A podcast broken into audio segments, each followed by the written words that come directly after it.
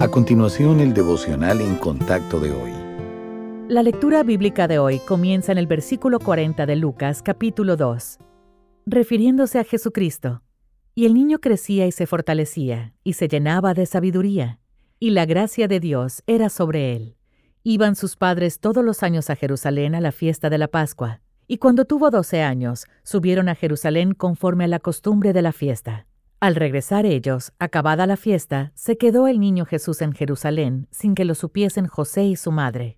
Y pensando que estaba entre la compañía, anduvieron camino de un día, y le buscaban entre los parientes y los conocidos.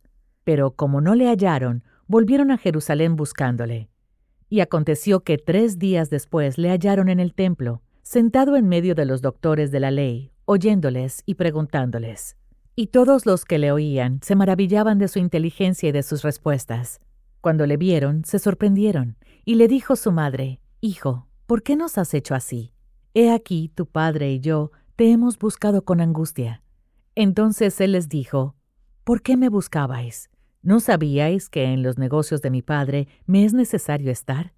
Mas ellos no entendieron las palabras que les habló, y descendió con ellos, y volvió a Nazaret, y estaba sujeto a ellos y su madre guardaba todas esas cosas en su corazón. Y Jesús crecía en sabiduría y en estatura, y en gracia para con Dios y los hombres. Una tendencia creciente entre las empresas y las organizaciones es redactar una declaración de misión para mantenerse enfocadas en lo que más les importa. Pero la idea no es nueva. Podemos ver que el Señor Jesús tenía un claro enfoque en la misión que su Padre le dio.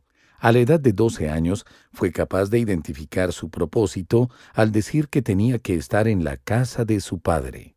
¿Tiene usted una comprensión clara de cuál es la misión de Dios para su vida? El mandato de ir por todo el mundo, de la Gran Comisión, es tan vasto que a veces perdemos de vista cómo implementarlo en el lugar en el que estamos. Las personas se salvan de una en una, ya sea en casa o en el extranjero, y Dios utiliza a cristianos comunes y corrientes como mensajeros del Evangelio. No debemos descuidar las oportunidades que Dios nos brinda en nuestros vecindarios y lugares de trabajo. El antiguo himno de Ina Diogdon, Brilla en el sitio donde estés, nos recuerda esta verdad.